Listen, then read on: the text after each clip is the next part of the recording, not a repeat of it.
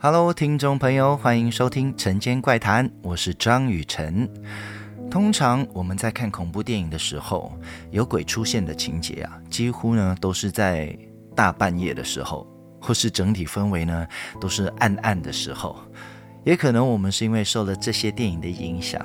所以让我们觉得半夜最好别出门，然后家里最好开一开灯，因为很容易被卡到音，有没有？但这些呢，全部都只是我们的一些刻板印象啦。你又知不知道，其实他们真的是无所不在，甚至是大白天呢，还是一样会出现的呢？因为我自己呢，经历过好多次，都是在白天的时候，然后和这些灵界的朋友们接触。但至少呢，白天比较不会感到那么害怕啦，因为毕竟不是暗暗的嘛。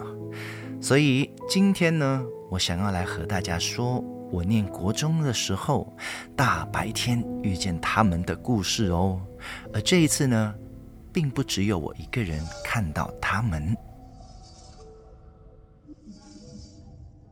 我国中的时候参加了学校的合唱团，那我们的合唱团呢，常常要到处去参加比赛啦，还有表演等等。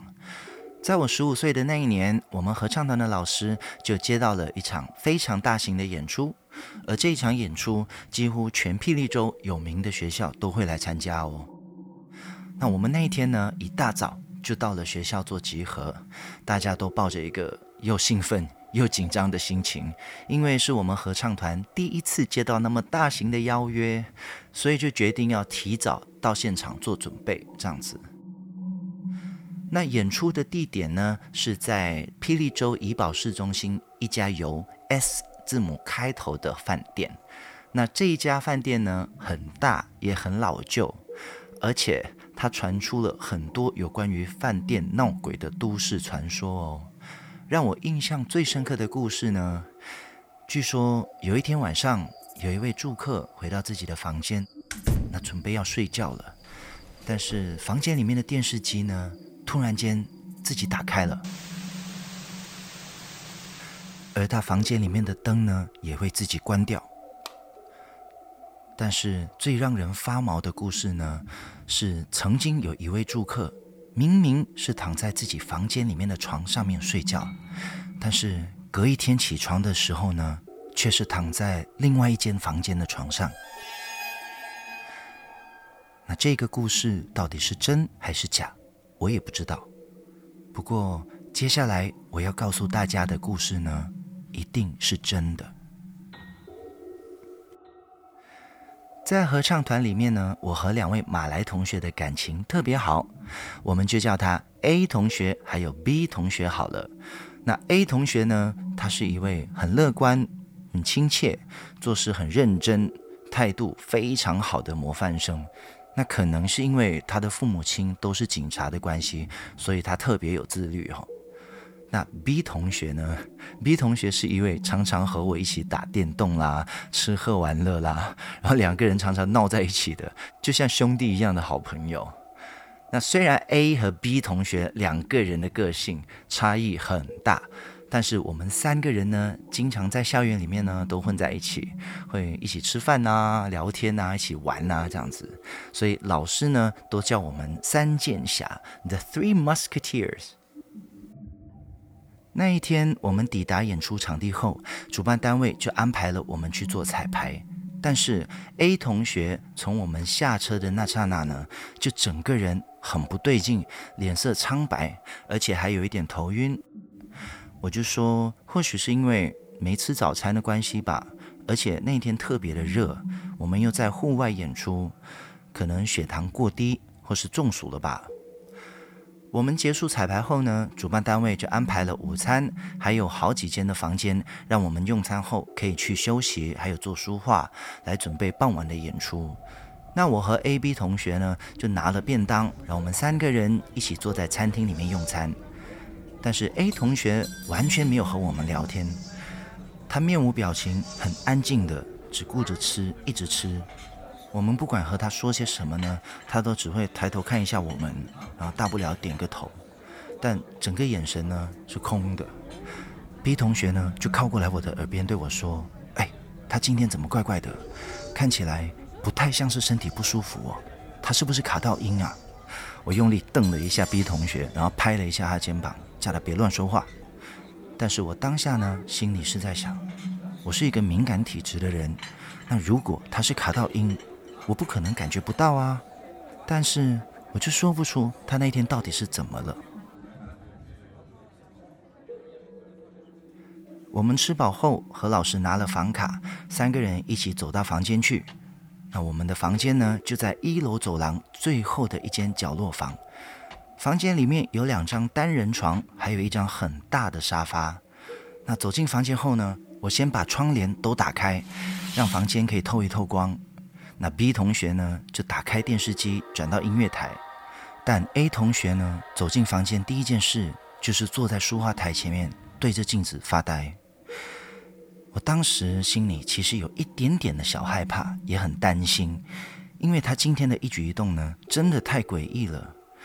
但我一直觉得他会突然间转身对着我们哇大叫一声来吓我们，和我们闹着玩。就在我和 B 同学聊得很开心的时候，A 同学突然站了起来，冲进厕所，然后开始吐了。我和 B 同学隔了几秒才反应过来，立马冲过去看有什么可以帮忙他的。这时候 A 同学终于说话了，他说：“我一下车就觉得身体很不舒服，头昏脑胀的。”而且在吃东西的时候，还一直听到很多的噪音。吃饱后呢，整个胃里面像有东西翻来翻去一样，很不舒服。我们让他冲洗干净后，就把他扶到床上去，让他休息一下。B 同学把电视机的音量调小，那我们也没有再聊天，因为不想要吵醒他。过后，我也不知不觉的看着电视机就睡着了。隔了差不多快要一个小时后，我被很大的一声吓醒了。我四处看了一下，B 同学还在沙发上睡觉，但是 A 同学的床却是空的。当我正要下床的时候，A 同学忽然从他的床边站了起来，我真的被他吓到了。他一动也不动。我当时在想，他是不是梦游，然后掉下床啊？我就叫了他几声，诶，他也没回应。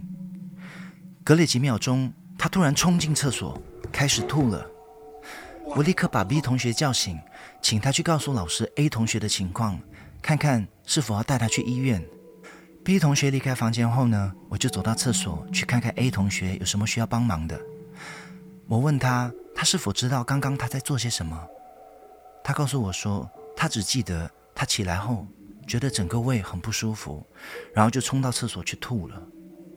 后来我听到有人敲门，我就从厕所走去开门，想说：“啊，老师到了，太好了。”结果我打开房门一看，哎，外面一个人影也没有。当时我没有想太多，我就把门关上，走回厕所里面去帮 A 同学。我把他扶到沙发去，让他坐下来休息。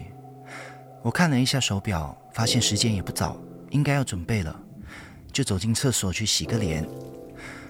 突然又听见有人来敲我们的房门，过后我听见开门声、A 同学的尖叫声，还有一声，我赶紧冲出厕所。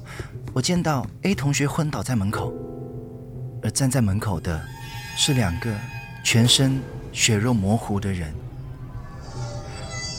我当下吓得后退了几步，撞到书画台，桌上的杯子被我撞倒在地，破掉了。我很自然地转头看了一下地上，然后再回头看向门口，站在门外的两个人不见了。我立刻冲过去把门关起来，再把 A 同学扶到床上，让他躺下。这时候，B 同学和老师开门走进了房间。问我们刚刚听到尖叫声，发生什么事？我没有把事实说出来，我只是告诉他们，A 同学身体不舒服，突然间晕倒，而我吓到叫了一声而已。老师过后告诉我，就在几分钟前，他接到了警方打来给他的电话，说 A 同学的父母在大约半小时前，在一场连环车祸中去世了。撞击非常的严重，当场死亡。听到这个消息，我愣住了。过后，我和 B 同学换了演出服，就离开房间，到后台去做准备。老师留在房间里面照顾 A 同学。事后，我也没有问他，他那一天是不是和我一样，也看见了这两个血淋淋的人。但是我心里总觉得，他当时的身体一直不舒服，又怪怪的，会不会是预感到即将有不好的事情要发生？而站在门口的那两个人，又是不是他刚去世的父母，来看他最后一眼呢？听众朋友，非常感谢你收听今天的《晨间怪谈》。下一个星期，我将会带大家到马来西亚传出最多闹鬼故事的地方，你知不知道是哪里呢？记得守住每逢星期五晚上《晨间怪谈》，我们不见不散。我是张雨晨。拜拜。